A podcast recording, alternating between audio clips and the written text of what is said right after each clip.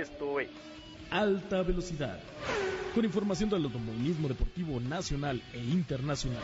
Con Rodolfo Sánchez Moya y su equipo de comentaristas. Quienes te informarán de las últimas noticias del mundo automotriz. Alta Velocidad. Comenzamos. Aficionados al emperador de los deportes, ¿cómo están? Estamos listos para platicar cosas muy importantes porque hoy Checo Pérez logró remontar la mala racha que traía en camino. Víctor. Rodolfo, ¿cómo estás? Gusto saludarlos amigos. Así es, Checo Pérez tuvo una muy buena carrera el día de hoy en Spa Francorchamps y bueno, pues logró un segundo lugar y que le viene muy bien para este descanso de verano. Fíjate que este lugar me tiene un grato recuerdo, porque allí en 1970 Pedro Rodríguez ganó el Gran Premio con un coche que no quiso manejar eh, un Lotus de dos cilindros, que sí lo aceptaba otro piloto, pero Pedro dijo yo me llevo un coche que es muy difícil de manejar. La pista es, va para alto y bajo. Ha habido accidentes tremendos. Stanley Moss, eh, uno de ellos, Jackie Stewart, otro que tardó casi una hora enredado en la pista. En fin, muchas cosas interesantes. Y lo recorrí en bicicleta, en motocicleta, con el señor José Abella, en paz descanse. Es que creo que va a ser interesante platicar hoy acerca de lo que pasó con Checo Pérez.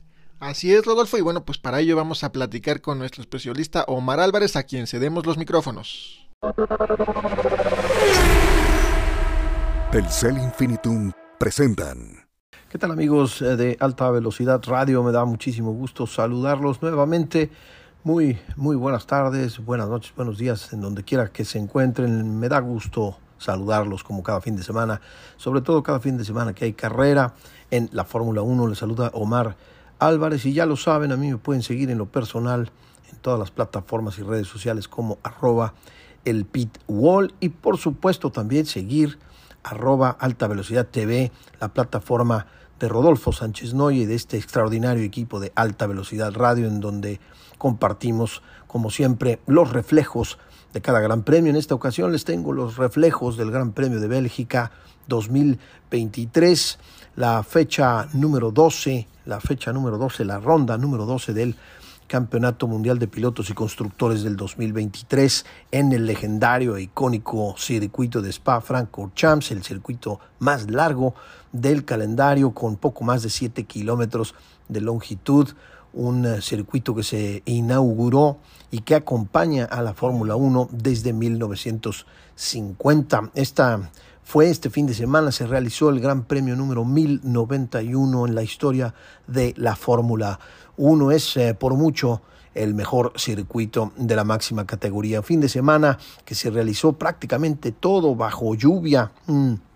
clima bastante complicado siempre allá en el bosque de las Ardenas, en Spa Francorchamps, en Bélgica. La pole de Max que consiguió el viernes, recordemos que fue una carrera con formato sprint, la consiguió la pole eh, Max Verstappen, pero penalizó se hizo acreedor a una penalización de cinco posiciones por cambio en su caja de velocidades y esto provocó, bueno, pues se dio la posición de privilegio a Charles Leclerc, que había terminado en la segunda posición en la prueba de calificación, la pole número 20. Finalmente la estadística se la otorga a Charles Leclerc y logró su pole número 20. Con ello, el monegasco alcanzó a Daniel Richardo, que también tiene 20 en su cuenta personal, y a Damon Hill, piloto británico ya retirado. Ferrari hereda también la pole y llega a 244 posiciones de privilegio en su cuenta. El eh, equipo con más con más eh, victorias, el equipo más laureado en la historia de la Fórmula 1. Checo partió en la primera fila eh, después de haber terminado, por supuesto, en la tercera posición en la prueba de calificación del viernes y arrancó, tenía que arrancar en la primera fila al lado de Charles Leclerc en eh, la segunda posición después de calificar tercero eh, en una pues muy buena prueba de calificación para el mexicano que empieza a recuperar algo de confianza. En la quali de la carrera sprint, eh, Checo Pérez no tuvo tan buenos resultados, quedó en la posición número 8 y ya finalmente en la carrera sprint del sábado ganó de manera contundente el piloto Max, Max Verstappen. Checo quedó eh, eliminado, abandonando la competencia debido a un daño en su monoplaza provocado por un toque con Lewis Hamilton, que finalmente, bueno, pues eh, fue penalizado con cinco segundos. En algo de lo más eh, destacable, algo de lo más destacado fue la actuación del piloto australiano Oscar Piastri, que terminó en la segunda posición atrás de Max Verstappen, pero lideró algunas vueltas, siendo el primer novato en liderar una competencia desde 2013, cuando el piloto mexicano Esteban Gutiérrez lo hizo en España con el Sauber C30 C32. Max eh, Verstappen llegó a cinco victorias en las carreras sprints, consiguió su quinta victoria sprint en el formato sprint en la eh, Fórmula 1, ha ganado cinco de las nueve disputadas desde su introducción en la Fórmula 1 y lidera la tabla general. Ya el eh, domingo, recordemos que bueno, Charles Leclerc eh, y Checo compartieron la primera línea en una largada que tiene apenas 150 metros de longitud desde la pole, desde la línea de partida a la primera zona de frenado. Em, finalmente, bueno, pues eh, no logró pasar a Leclerc en ese, en ese tramo, pero en la recta de Kemmel, uno de los tramos de aceleración continuo más largos de la, en la historia de la Fórmula 1, pues Checo logró ponerse de líder antes de eh, cruzar la meta por primera vez. Así que bueno, antes de terminar la primera vuelta, Checo ya lideraba el Gran Premio de Bélgica. Oscar Piastri y Carlos Sainz se tocan en la largada y terminó, terminaron las aspiraciones del australiano, al igual que las de también las del madrileño que dañó su monoplaza. A la altura de la vuelta 17, Max Verstappen logró pasar a Checo Pérez, que había liderado todos los giros y ambos se detuvieron, bueno, previamente por gomas nuevas en una carrera bastante larga, recordemos, 44 vueltas en total al circuito de 7 kilómetros, a la altura, más o menos a la altura de la vuelta 2021, empezó a llover parcialmente en algunas partes del circuito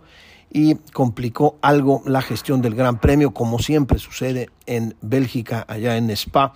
Sainz finalmente tuvo que abandonar, el piloto madrileño tuvo que abandonar en la vuelta 25. La carrera se estabilizó por algunas vueltas y Max logró la vuelta más rápida, pero al final, al final, la conversación entre Max Verstappen y, su ingeniero Giampiero Lambiasi se intensificó, se complicó y bueno, pues eh, finalmente Lewis Hamilton le arrebata la vuelta rápida en el último giro a Max Verstappen, también arrancándole un puntito ahí en la cuenta personal de Max Verstappen. No le importa, por supuesto, tiene eh, un amplio margen y seguramente será campeón, será campeón del mundo. Max consigue al final su victoria número 8, la victoria número 8 consecutiva.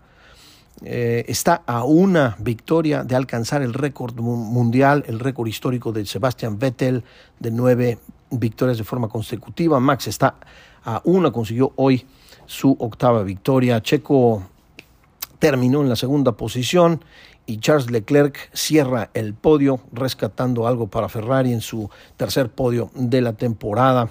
Este fue el quinto doblete de la temporada para Red Bull y su final 1-2, el final 1-2 eh, número 27 en la historia de la categoría imparable, el equipo austriaco de la bebida energética. Max llegó a 45 victorias en total y a 89 podios en su cuenta en la historia de la Fórmula 1. También, bueno, Checo Pérez, el piloto mexicano, nuestro compatriota, llegó a 33 podios en su cuenta personal y ambos confirman el liderato y el subliderato del Campeonato Mundial de Pilotos y Constructores de la temporada número 74 que está en marcha y que llega precisamente a eh, el final de su primera etapa.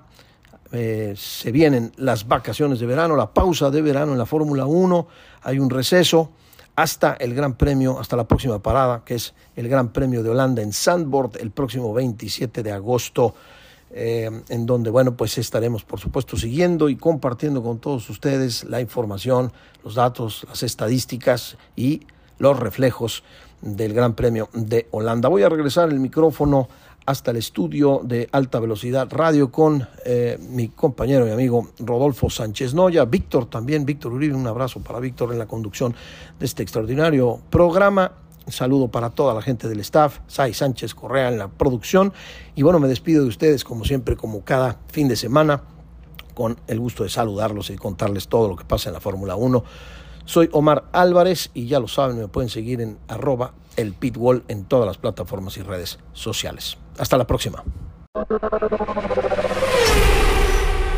Telcel Infinitum presentaron.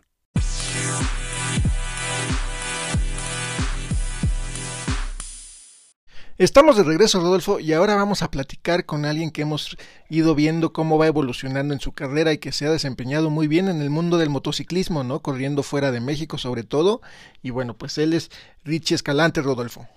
Además, hijo de un amigo mío, también Richie Escalante, fue motociclista en sus buenos años. Platicamos con ellos, creo que va a ser importante, interesante, porque hay muchas sorpresas en el programa del día de hoy. Bienvenidos, aficionados al emperador de los deportes. Richie, ¿qué tal? ¿Cómo estás? Hola, hola, buenas tardes. ¿Cómo estás? Muy bien, gracias. Gusto en, en saludarte. Muy amable. ¿Qué estás haciendo actualmente? Ahorita nos estamos preparando para la segunda parte de la temporada de Moto América. Ahorita ya terminamos la primera parte y ahorita nos tocan cuatro fechas más. ¿Dónde va a ser? La siguiente carrera es en Minnesota, la pro- este fin de semana en ocho. ¿Cuántos pilotos mexicanos de motociclismo alternan contigo o eres tú solo? Soy el único representando a México en la categoría y en el campeonato son en total dos pilotos mexicanos. ¡Qué barbaridad! ¿Quién es el otro compañero tuyo? El otro compañero es un amigo que corre la categoría 600, Edgar Zaragoza, también este, representando a México, y en la categoría Superbike, pues yo soy el, el único representando a México. ¿Qué te parece, Víctor?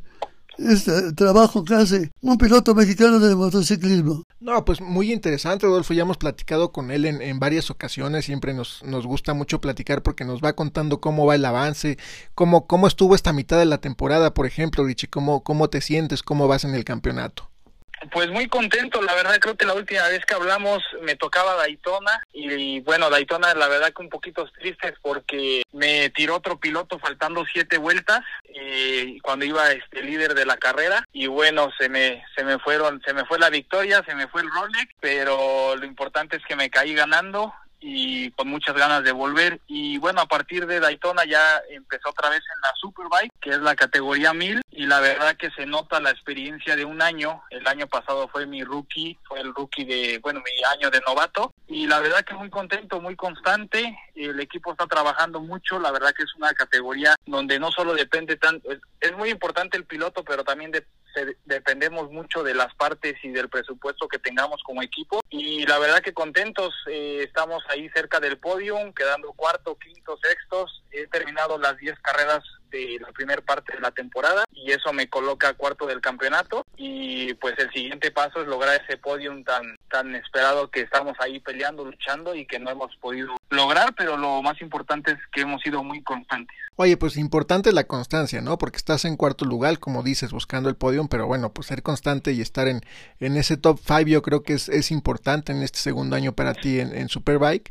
Y bueno, como mencionas, arranca el, el segundo campeonato. ¿Cuántas fechas faltan? Nos faltan cuatro fechas y cada fecha son dos carreras. Corremos una carrera el sábado, otra carrera el domingo y son los puntos iguales. Y ahorita eh, el objetivo es este ya pelear por ese podio e intentar este terminar en el top 5 del campeonato, que es el, el objetivo de mi equipo. Ahorita estamos peleando con BMW Factory, Ducati Factory y Yamaha Factory. Entonces, la verdad que sí para nosotros es un poquito más complicado porque somos Suzuki, pero no 100% oficiales.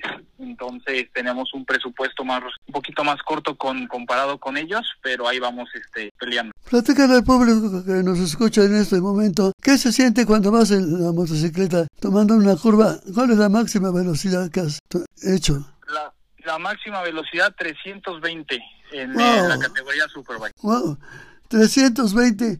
¿Y a cuántos centímetros estás de tu cabeza del casco en la curva? Yo creo que unos 20 centímetros de, de la cabeza al piso y lo que siempre va rozando es el- la rodilla y muchas veces dependiendo del estilo del piloto también eh, rozamos el codo. ¿Cuál es el, la- el, el codo más lastimado, derecho o izquierdo? A mí me gusta más la de las curvas a derecha, entonces eh, normalmente raspo más del lado derecho. Oye, ¿y, ¿y, qué se siente? Porque sí es algo impresionante. Yo los veo en televisión cuando van casi de costado. Es debe ser la adherencia que tienes en las llantas, la parte que tienes en contacto con el asfalto es mínima de la llanta, ¿no? O sea, tienes que tener una sensibilidad enorme para no, no perder el, el control. Sí, la verdad que pues ya tengo más de 15 años corriendo y ya es algo para mí normal, pero sí sí tienes que estar muy conectado con el feeling, sobre todo de la llanta de adelante, porque es donde realmente lleva toda la presión, eh, todo el peso de, del cuerpo de la moto, de la frenada. Entonces sí tienes que estar completamente en conjunto con la moto piloto para poder eh, hacer la curva lo mejor que se pueda. Y pues es una sensación difícil de, de explicar pero es eh, padrísimo cuando vas muy acostado raspando la rodilla. Muchas veces el codo el, el asfalto te jala la te jala el codo y pierdes un poco de fil en enfrente entonces muchas veces intentas levantar un poco solo tener como referencia el, asfalto y no intentar rozar ni la rodilla tanto ni el codo porque esas vibraciones también te, te hace que la moto se mueva entonces intentamos más que otra cosa tener como referencia eh, dónde está el límite. Oye, te, te platico eso porque yo hice un récord de 24 horas en motocicleta en el autódromo para salvarle la vida a una niña, cosa que se logró, pero no se compara en nada las motos de ahora con las de hace 20 o 30 años, que fueron muy interesantes. Sí, la verdad, sí, los, los tiempos van cambiando y ahorita pues ya las motos, eh, sobre todo por ejemplo la Superbike o una moto GP, pues ya tienen mucha tecnología, mucha electrónica, entonces eh, cada vez al final el piloto sigue haciendo, eh, tiene que controlar todo, pero las motos cada vez eh, es más fácil de, de, manejarlas porque tienes mucha ayuda de, de, la electrónica y creo que pues al final es la es el, es lo que estamos viviendo ahora. ¿Qué es lo que más te gusta? ¿Pista, cross o alguna otra especialidad? Pues yo eh, prácticamente siempre he hecho pista. Eh, muy pocas veces hice motocross como entrenamiento. También está la supermoto, que es una motocross con llanta de pista que se, se, se usa para derrapar la moto y tener un poquito más de control.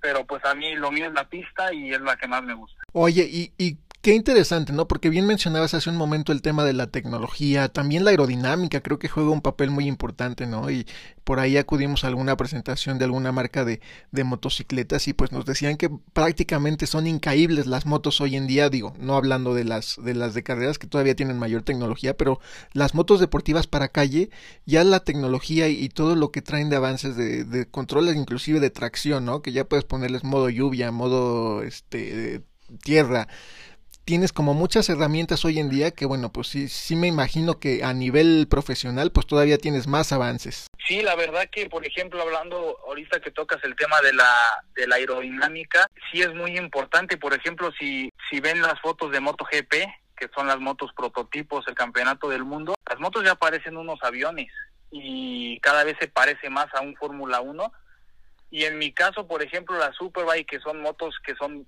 de serie, que son motos que se venden al público y después se preparan para carreras, por ejemplo, Ducati, BMW ya están trabajando con las alas, entonces pues sí tienen más aerodinámica, tienen eh, la moto está más al, se pega más al piso, tienen más adherencia, adherencia en las curvas y también hacen menos caballito, entonces Suzuki, por ejemplo, la moto de calle no tiene ninguna ala y la R1, que es la Yamaha, tampoco. Entonces sí se nota la desventaja que tenemos, por ejemplo, en el agarre con la llanta delantera y también la moto al hacer menos caballito corre más y también cuando va uno detrás, la, mis la, misma fuerza y el aire que te avienta la moto te descontrola a. Entonces sí, el, la tecnología y va avanzando y la verdad que es el futuro el futuro es eh, la aerodinámica y creo que Suzuki este, está trabajando para en un futuro también tener las alas y estar más parejos en, en, ese tema. ¿Nos dices cuál ha sido la velocidad más alta que has corrido en motocicleta? 320. 320. ¡Wow! Yo creo que llevaba la motocicleta a 140 ya era mucho.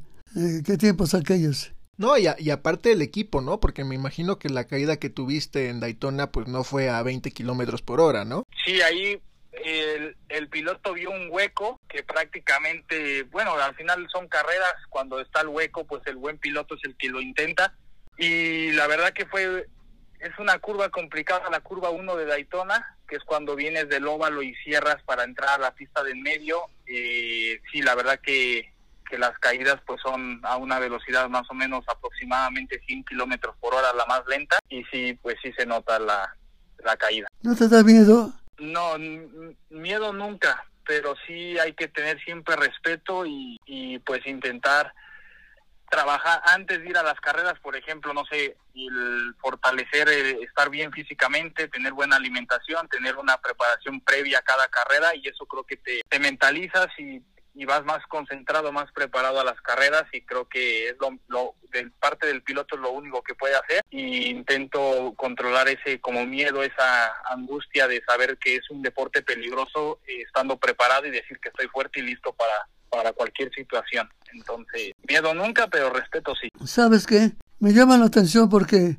eres el único piloto mexicano que conozco que está constantemente corriendo y que va a muchos eventos muy fuertes. Y lo comparo con otros deportistas, no le dan la publicidad necesaria a su difusión. Y esto me llama la atención, eh, cómo te trata la prensa en México y en Estados Unidos. Bueno, es un, es un tema difícil, la verdad que siempre ha sido de lo, del problema un problema el, el no tener tanta difusión, el, el no hablar tanto del deporte de las dos ruedas y la verdad que me ha costado mucho conseguir patrocinios. Eh, el trato es bueno, la verdad, este, gente como ustedes que siempre están apoyándome, que me han apoyado no solamente ahorita que ya estoy representando a México en un campeonato nacional, sino desde mis inicios, pero sí es difícil y bueno, así que con la constancia y esfuerzo eh, hemos logrado llegar a donde estoy y bueno, hay que seguir este, picando piedra y, y no quitamos el dedo del renglón. El objetivo es eh, representar a México lo mejor que se pueda y, ser campeón de Superbike este, pronto. Oye, Richie, ya para ir cerrando, ¿qué consejo le darías a las nuevas generaciones que buscan hacerse un lugar en el mundo del,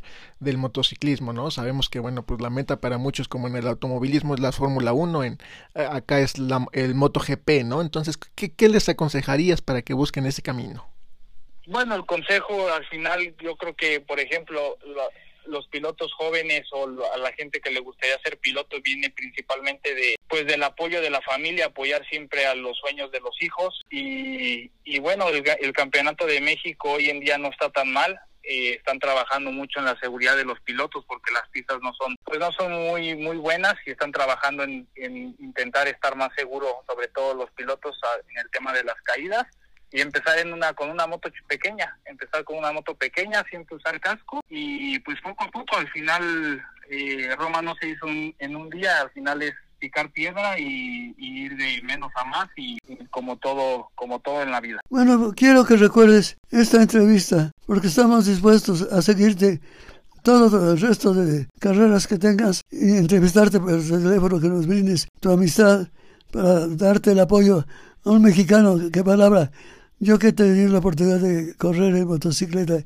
correr en el estadio, en otras carreras eh, eh, también participé, pero quiero reconocer el valor de, esto, de este hombre que a pesar de la caída ha seguido fuerte y tiene fuertes deseos de ser campeón. Estamos a tus órdenes siempre. Muchas gracias. Para mí es un placer siempre platicar con ustedes y pues estamos aquí al pendiente y espero hablar eh, nuevamente al terminar la temporada. Por supuesto. Bravo. Muchísimas gracias Richie. Eh, estamos en contacto próximamente. Te mandamos un fuerte abrazo. Gracias, igualmente. Regresamos en un momento amigos.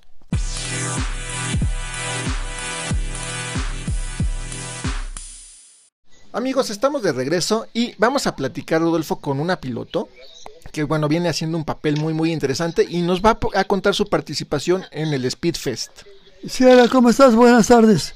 Bienvenida a nuestro programa. Muchas gracias. Me da mucho gusto saludarte y asombrado una mujer piloto. ¡Qué bárbara! Así es. ¡Qué valiente! gracias, muchas gracias. ¿Cómo estás? ¿Bien? Bien, ¿tú cómo estás? ¿Cómo te sientes? Qué bueno. ¿Cuál es la próxima carrera? El próximo fin de semana ya. ¿En dónde? En el Autódromo Hermanos Rodríguez, en el evento del Speed Fest. ¿El sábado o domingo? Es el sábado. Oye, dime una cosa, ¿por qué automovilismo y no un deporte como el tenis? Pues, este, desde chiquita pues siempre estuve ligada a, deportes bastante extremos, desde pues el patinaje, este, el esquí, el snowboard, este, caballos. También jugué a básquet, tuve varios años jugando a básquet, pero pues a los ocho añitos ya me, mi papá que toda la vida estuvo ligado también a las motos, pues obviamente me, me metió en el, en el mundo de las motos, empecé a hacer enduro y, y, pues con 11 años ya probé los carros, en este caso los, los karts, los go-karts y ya, pues a partir de ahí todo se fue desarrollando hasta ahorita. Qué valiente eres, porque me imagino cuando vas derrapando con el coche de lado, de costado, giras el volante para que lo controles, pero da la derrapada y choca con otro coche. ¿Qué sientes en ese momento? Eh, pues bueno, yo creo que ya he normalizado esa parte en mí, esas, esas sensaciones ya las he normalizado un poco.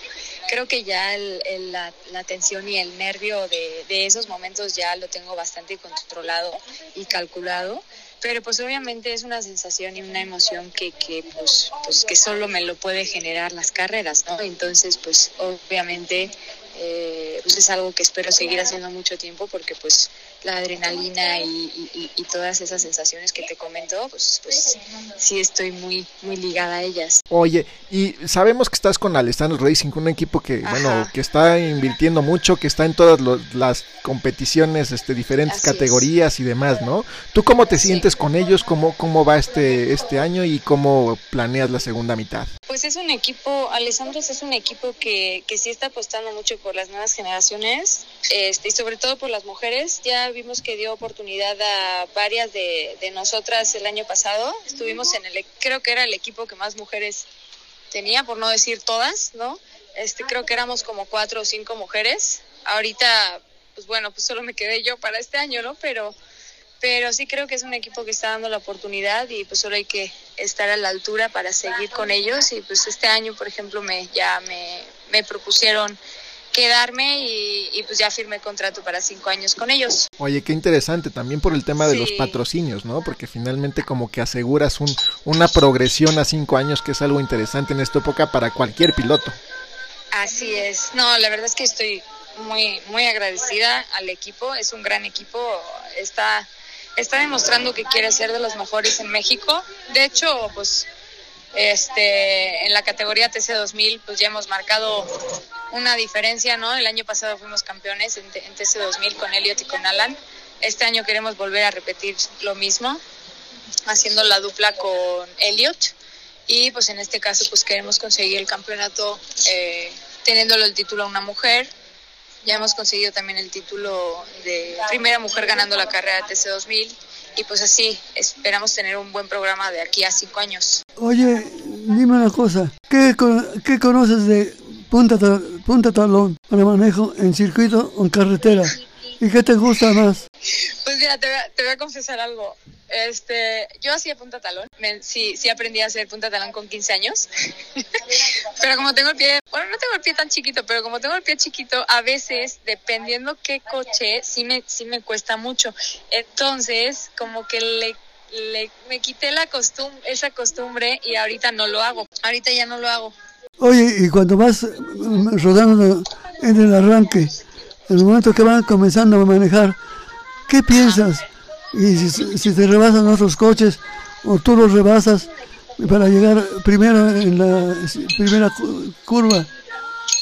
Pues yo creo que es la parte que más me gusta de la carrera, la arrancada. Creo que se me da muy bien, sobre todo en las arrancadas en parado. Creo que, o sea, desde, desde siempre, desde, desde chiquita creo que se me dieron muy bien. Por eso siempre, normalmente suelo arrancar yo la carrera. Y y pues sí, pues al final es, es, es algo que, que, pues que te gusta, le pones muchas ganas, es, es, eh, le pones mucha emoción y obviamente mucho compromiso, ¿no? Mucho trabajo detrás, entonces, pues todo, todo, todo, cada etapa y cada proceso se disfruta. Oye, Sierra, y cuéntanos, ¿qué esperas el próximo fin de semana en el Speedfest? ¿Cómo, ¿Cómo esperas la carrera? Y cuéntanos también, ¿qué se siente ver un autódromo, hermanos Rodríguez, que cada vez hay más gente asistiendo a, a este festival y bueno, pues casi llenan las gradas siempre hasta del Foro Sol?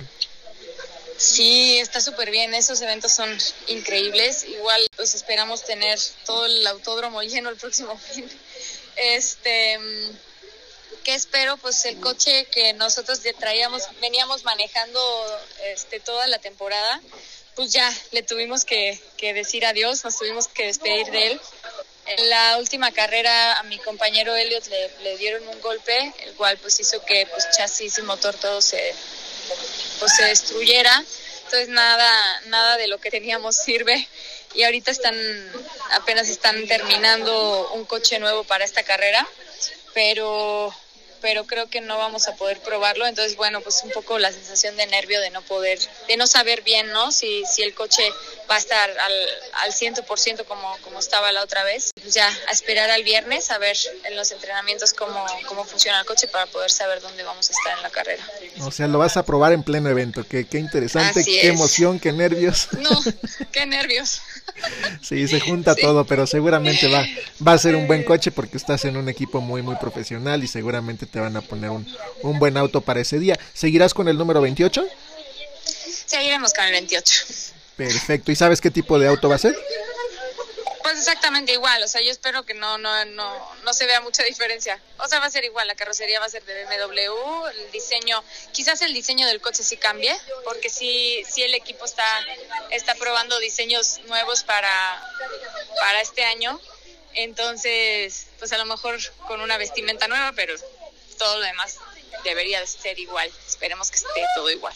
Oye, pues nada más para cerrar y cuéntanos en tus redes sociales para que te siga el público y invítalos al, al próximo fin de semana que te acompañen en el Speedfest y apoyen el auto número 28. Así es. Pues en redes sociales me pueden seguir como Ciara Esteban con Z y pues a todos, obviamente sí, los invito a todos a que vayan el próximo fin a la carrera. Va a estar muy interesante, nos estamos peleando por el campeonato todavía, estamos en segundo lugar de general. Y, y obviamente este va a estar muy, muy, muy peleado. Vienen pilotos como Jake, eh, Cosillo, que ya sabemos que es eh, anterior campeón de, de la categoría. Está Massimiliano, que está dándolo todo. Está Rodrigo, que también está muy difícil vencerlo, pero o sea, ahí vamos a estar nosotros también con, con una nueva máquina. Entonces, por supuesto, todos invitados a que vengan a, a este gran evento. Todos apoyando, por favor, al equipo de Alessandro al carro número 28. Perfecto, Sierra, así, así lo haremos y bueno, cuenta también con nosotros para lo que te podamos apoyar en los micrófonos de alta velocidad. Muchísimas gracias. Muy amable de tu parte haber recibido esta entrevista. Gracias. Muchas y que gracias. tengas mucho Les éxito, mucho éxito. Gracias, muchas gracias. Abrazote. Bye bye. Bye bye, Sierra, un abrazo. Regresamos amigos en un momento más.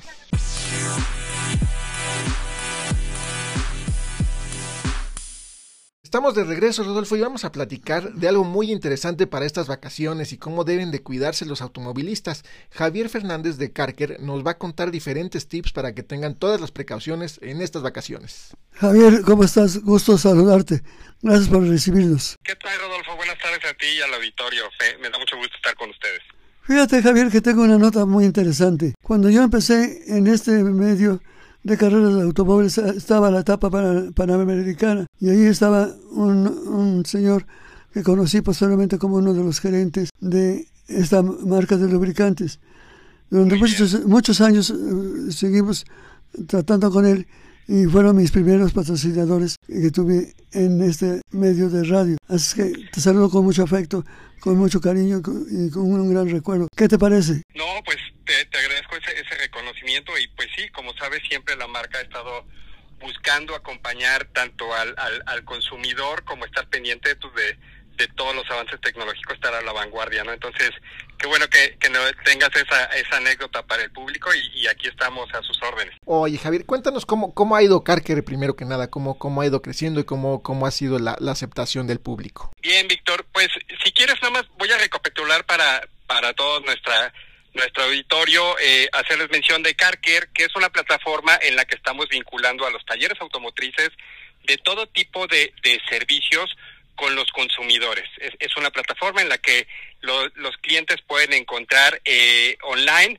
eh, el, el nivel de detalle de los servicios que ofrecen los talleres, ubicación, algunas algunas este, referencias de otros consumidores y sobre todo pueden tener esta interacción ¿no? de, de, agendar una cita, de hacer alguna consulta y todo esto va llevándonos en un flujo digitalizado para, para tener esa información a la mano, ¿no? De, de los talleres que hemos visitado, de los talleres que hemos consultado, es como una bitácora para el usuario. Y afortunadamente, pues nos, nos ha ido eh, bastante bien. Como ustedes saben, estamos eh, ya con la plataforma en, en México y en Guadalajara, integrando talleres cada vez más en cada una de las plazas y a nuevos consumidores. Oye, interesante, porque el público puede encontrar una solución a una necesidad, ¿no? Y finalmente puede encontrarlo por ubicación. Y algo que me parece muy interesante es que encuentra recomendaciones de otros consumidores o de otros este, clientes de estos talleres. Así es, fíjense que aquí lo, lo que hemos identificado es que es, es bien importante para otros clientes tener referencias o, te, o tener sí, lo, los comentarios de otros usuarios Acá dentro de CarCare, cada usuario, una, una vez que tú tienes una cita en un taller, el taller te va mandando notificaciones en cada etapa, desde que se recibe el coche, que se hace un diagnóstico, que apruebas una cotización, que eso es muy importante, pero cuando ya se concluye la etapa de, de la reparación y que tú recoges tu vehículo, entonces todos los usuarios pueden emitir una, una calificación, estos típicos ratings y, y algunas unos reviews o recomendaciones sobre el taller, ¿no? Y eso es fundamental para que otros usuarios pues tengan esa confianza, ¿no? Decir, bueno, ya ya entiendo, es, es un taller que estoy conociendo aquí en la plataforma de Carker, pero veo las referencias y veo eh, los comentarios de la gente y eso muchas veces te ayuda a tomar una mejor decisión de, de a qué taller asistir. ¿Qué tipo de remedio o recursos tiene Carker la gente que va a un taller, a un lugar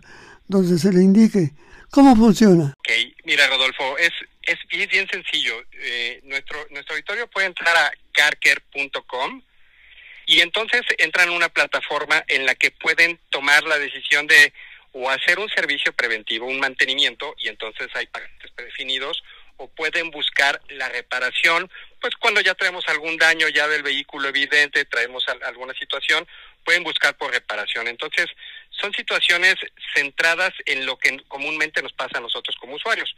Cuando tú haces o sea, cuando tú defines esa necesidad que tienes, luego entonces puedes pedirle a la plataforma ubicar un taller por tu ubicación actual, eh, la que tiene tu dispositivo móvil o tu o tu o tu laptop, o directamente decir, por ejemplo, pues voy a buscar un taller en alguna colonia donde yo trabajo, ¿no? Y el día de mañana, pues igual y yo trabajo en Coyoacán, entonces voy a buscar un taller por allá.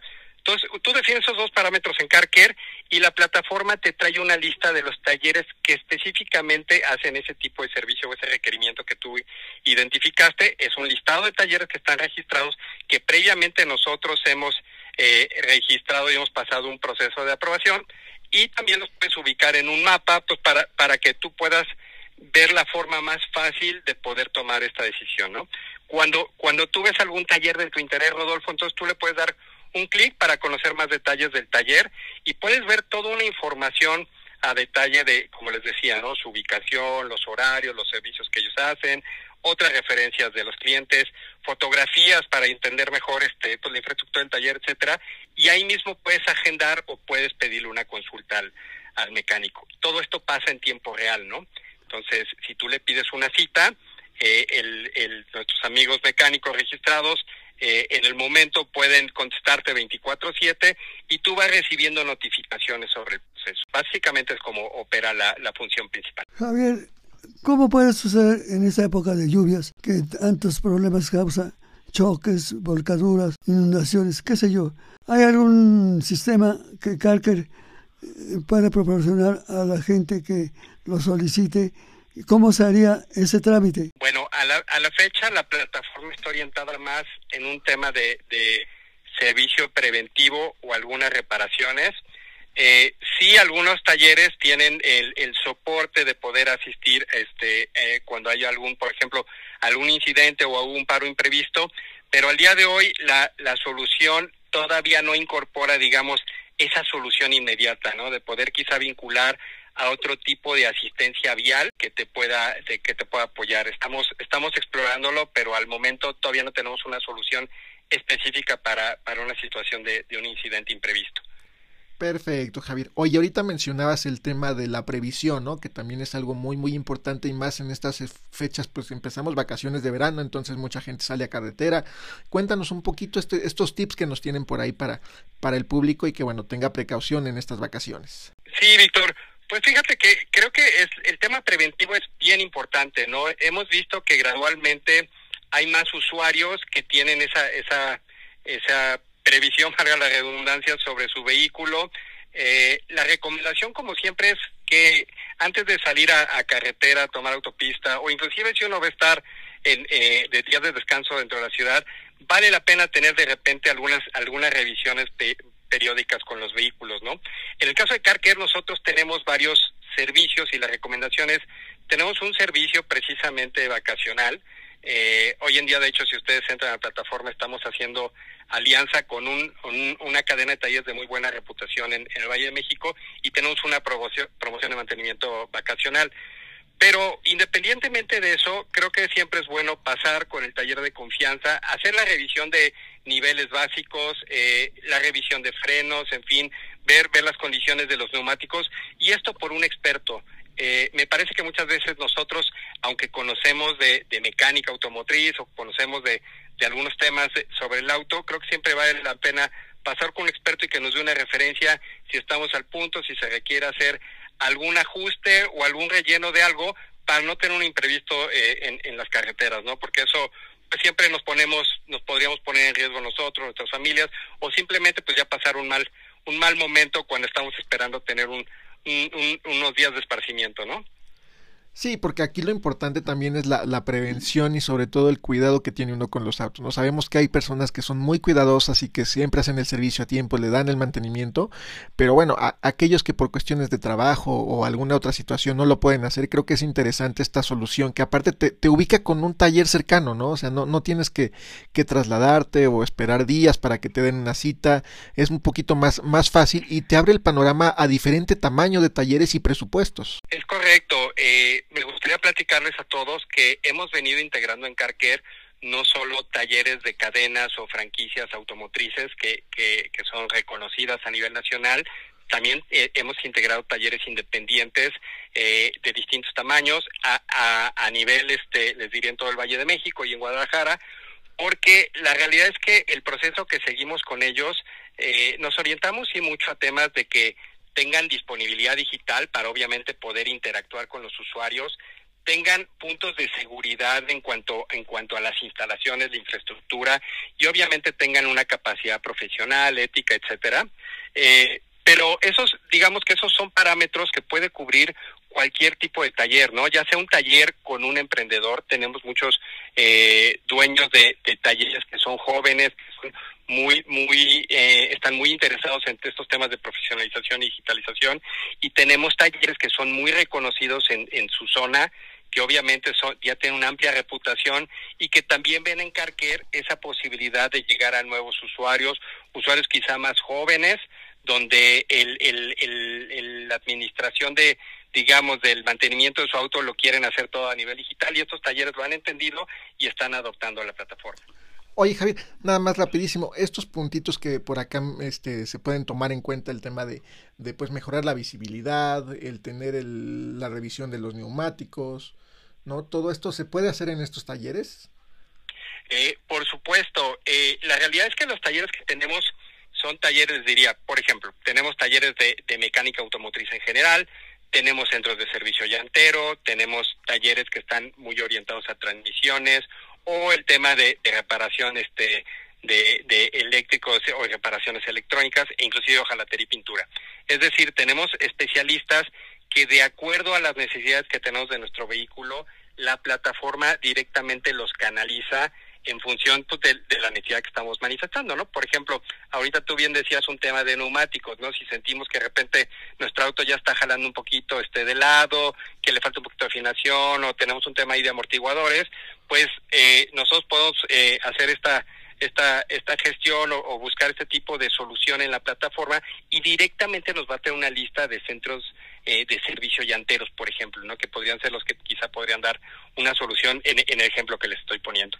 Entonces, así funciona la plataforma, Víctor. Pues miren, todos los servicios están integrados en esta plataforma en línea que es carcare.com, carcare con K eh, y con R al final, carcare Eh, los clientes, todos nosotros conductores podemos entrar ahí y podemos ver toda esta oferta de servicios que tenemos a través de los tratados registrados y es un servicio gratuito. Eh, básicamente ahí está contenido, Rodolfo, y ya el, el detalle de los requerimientos que tenemos, si es un tema de frenos, si es un tema de cambio de aceite, si es un tema eléctrico, ahí tenemos algún sensor que se nos indique, eh, nosotros podemos hacer esta búsqueda y directamente la plataforma nos va a dar esa asistencia en línea. Esa, esa sería la, la forma. Eh, quizá les puedo comentar nada más también que dentro de la plataforma tenemos también un servicio que es eh, nuestro equipo de servicio a clientes. Entonces, el equipo de servicio a clientes está trabajando a la par en la plataforma. Lo podemos contactar dentro de carker.com en la sección de contacto y ahí nos pueden ubicar vía telefónica, vía WhatsApp o enviar un correo electrónico y pues directamente nuestro equipo está trabajando pues para atender ya sea no en la plataforma sino vía telefónica, por ejemplo, o en WhatsApp poder resolverle a la gente y sobre todo orientarlos cómo usar CarCare en beneficio de los de los conductores. Bien, pues muchas gracias, muy amable Javier Carranza por esta información. Espero que mucha gente les llame y te agradecemos esta entrevista. Claro que sí, yo, yo les agradezco el tiempo, el interés de darle seguimiento a CarCare. Eh, de verdad estamos abiertos y nos gusta platicar con ustedes porque es, es una plataforma que está orientada a apoyar tanto a los conductores y poner más a la mano a nuestros a, estos socios tan importantes que son los talleres este automotrices entonces eh, les agradecemos el espacio y, buenas tardes a todos Muchas gracias Javier Carranza de la empresa Carker. Eh, te mandamos un fuerte abrazo y bueno, seguiremos en contacto más adelante. Gracias, que tengan buena tarde. Buena tarde. Rodolfo, pues llegamos al final del programa. Emocionarnos, no hay que descansarse de la Fórmula 1. Qué bien la hizo Checo Pérez cambien el coche, les dije la vez anterior, le cambiaron el coche y mira, ya caminó mejor. Así es, tuvo una, una muy buena carrera y pues esperemos que la pausa también le sirva para, para centrarse más y, tener una mejor este, participación todavía para el cierre de año. Y si no, escuchen ustedes todos los domingos a través de Alta Velocidad Radio nos pueden encontrar en Spotify y en Apple Podcast o seguirnos a través de nuestras redes sociales como Alta Velocidad TV en Twitter y en Facebook. Rugen los motores y nosotros los estamos contactando próximo domingo, no se lo pierda. Eso es todo por hoy. Pero sigue las novedades del mundo automovilístico con Rodolfo Sánchez Loya en Alta Velocidad TV. Tienes una cita este próximo lunes a las 8 de la noche por el canal AM Sport. Alta Velocidad TV. Te esperamos.